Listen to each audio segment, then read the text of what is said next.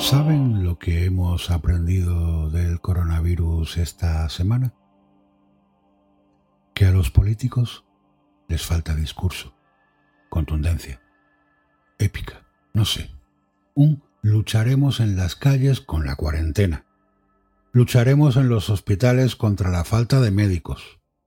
Lucharemos con creciente confianza, lavándonos las manos. Y en la hora más oscura, combatiremos la expansión de la epidemia cualquiera que sea el costo. Sí, eso hubiera estado bien, pero claro, como para ellos era como una gripe, se ha liado parda. Hasta el pasado domingo y tras 48 horas sin datos teníamos al menos 999 casos. Se duplicaron el miércoles y comenzaron el viernes 13 con 2.277. En una semana, 55 fallecidos, 183 recuperados, el país y la Unión Europea se envía de cierre y el número de enfermos creciendo. Ese mismo día, un artículo publicado advertía con una estimación matemática sobre la explosión de casos. En una semana de dudas, las autoridades con opinión cambiante, hasta la OMS ha tenido que explicar por qué no declaró la pandemia. Antes, han sido los científicos quienes nos han ayudado a comprender y no las autoridades.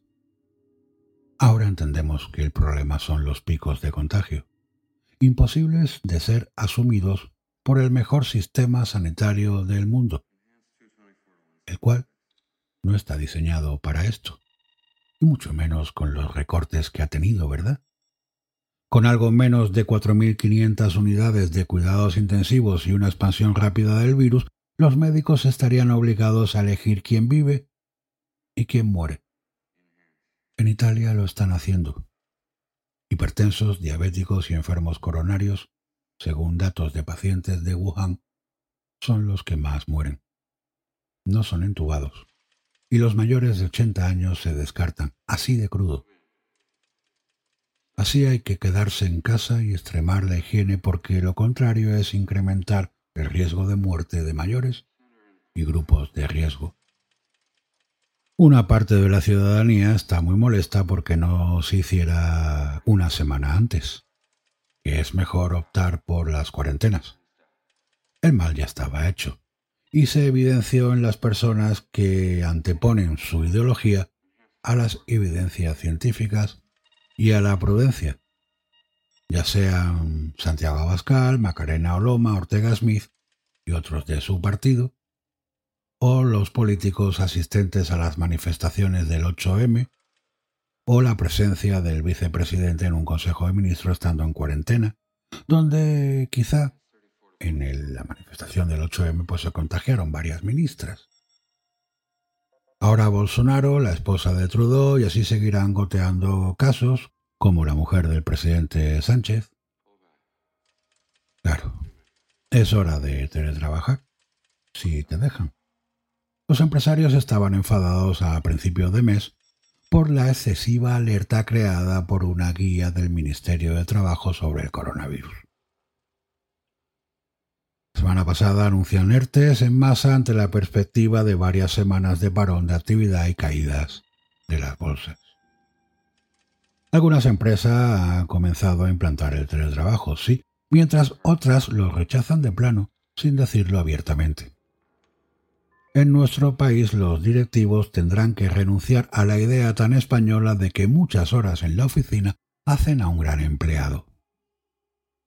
Hace años que la tecnología permite el teletrabajo, hace muchos años, que además ayuda a reducir la contaminación y a conciliar con la familia.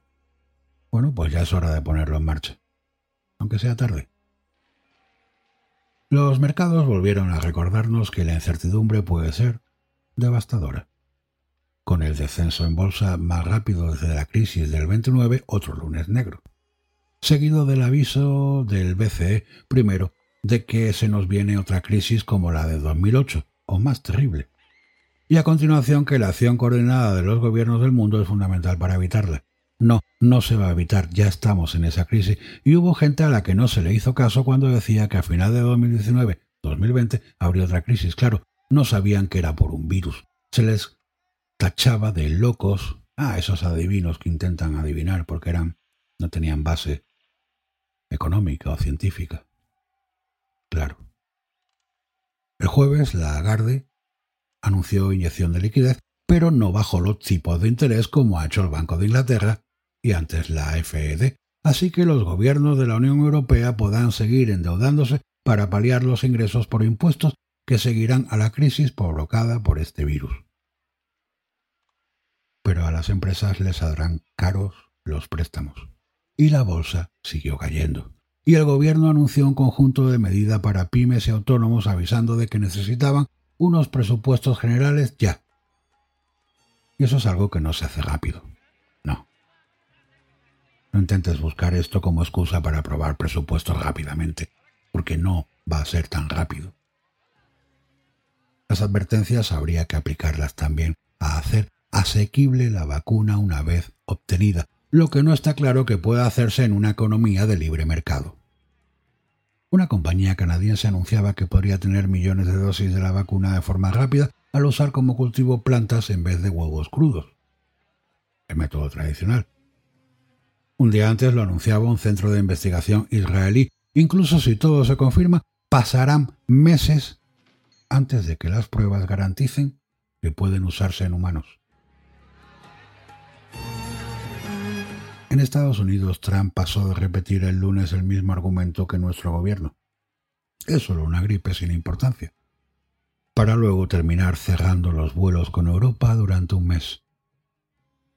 Ah, ojo, luego aclaró en Twitter que solo limitaba el tráfico de personas, no de mercancías. También dijo que el Reino Unido quedaba excluido, aunque en realidad también otros nueve países, algunos de la Unión Europea como Irán o Rumanía. Finalmente parece que los estadounidenses quieran volver, podrán hacerlo. Pero al final pues también cerraron para ellos.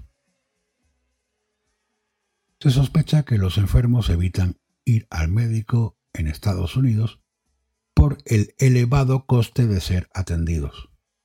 Unos cuatro mil dólares. Un 40% de la población no puede permitirse gastos corrientes ni imprevistos y sin baja laboral irán a trabajar sí o sí, expandiendo la infección. Y lo mismo podemos decir para Reino Unido, donde Boris Johnson ha dicho que esto se arregla infectando a todo el mundo, pero poco a poco. Al menos ha advertido a los británicos que deberán afrontar la muerte antes de tiempo de sus seres queridos. Al día siguiente se supo que estimaban en 10.000 los contagiados. Vaya Reino Unido. Allí el fútbol sigue aunque eventos deportivos se han suspendido en todo el mundo. La Liga, la NBA, la NHL, la Indian Wells y un reguero más de competiciones a nivel internacional, los malaborismos de la prensa deportiva para llenar sus páginas serán dignos de verse. La cultura también ha sufrido cancelaciones, cierre de museos, teatros, conciertos. El desplome del turismo también ha tenido un efecto surrealista. Las aerolíneas comerciales están haciendo volar a sus aviones prácticamente vacíos para no perder los derechos de aterrizaje y despegue en los aeropuertos europeos. Estas empresas que usan uno de los combustibles más contaminantes, el queroseno, apelan ahora a las políticas verdes de la Unión Europea para que les permitan no volar y seguir manteniendo su reserva de espacio aeroportuario. Parece ser que en España el presidente Sánchez anunció que iba a conservar los slots de vuelo.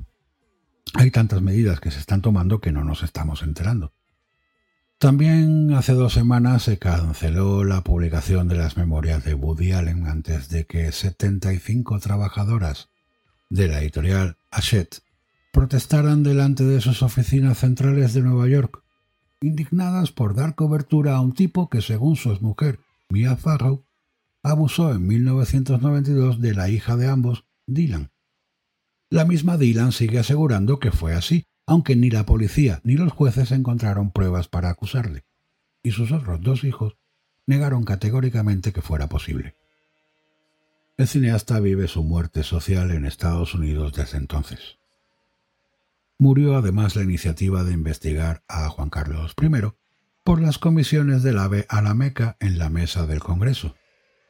Supuestamente 100 millones de euros, pellizco incluido para su ex amante Corina. No es la primera vez, ya hubo tres denegaciones para asuntos similares en 2018, más la omertá sobre el monarca y la Casa Real desde 1978. ¿Sabremos alguna vez si esa fortuna calculada en dos mil millones por el New York Times la obtuvo el emérito de forma justa y razonable? Probablemente nunca.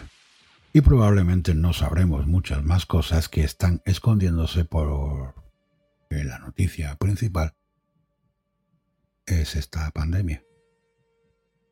Pero a quien sí recordaremos es a Max von Sydow que perdió finalmente su partida de ajedrez con la muerte. No encontraremos momento mejor para ver El séptimo sello, la película de Igmar Bergman, de quien fue icono, ambientada en la epidemia medieval de peste negra. Desde aquel arranque de 1957 a Saido, le vimos en todas partes con directores como David Lynch, Spielberg o Scorsese, en títulos clásicos y otros muy comerciales.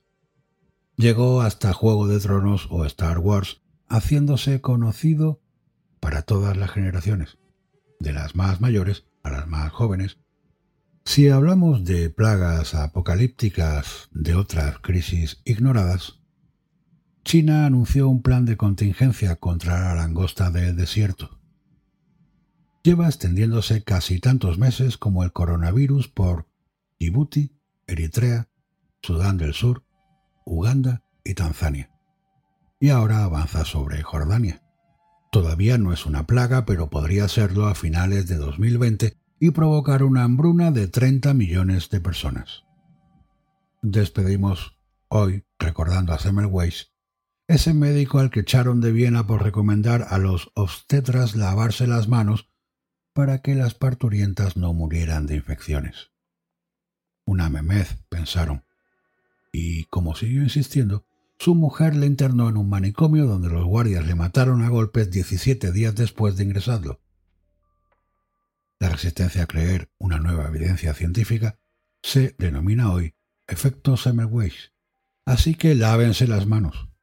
Más que nada porque me gustaría tenerle aquí, escuchándome, muchas semanas. Más. Y también por un estudio de la Universidad de Princeton sobre cuántas horas sobrevive el virus en diferentes superficies, más de 8 horas en el cartón y hasta 15 en el plástico. Ojo con los teclados y las pantallas de móviles y tablets. Por último, lamento no poder informarles de por qué este apocalipsis contemporáneo la gente estaba tan preocupada por acumular papel higiénico. Se me ocurrió algo que tiene que ver con una canción algo antigua y que empieza así pueblos del mundo extinguidos. Dejad que continúe la evolución.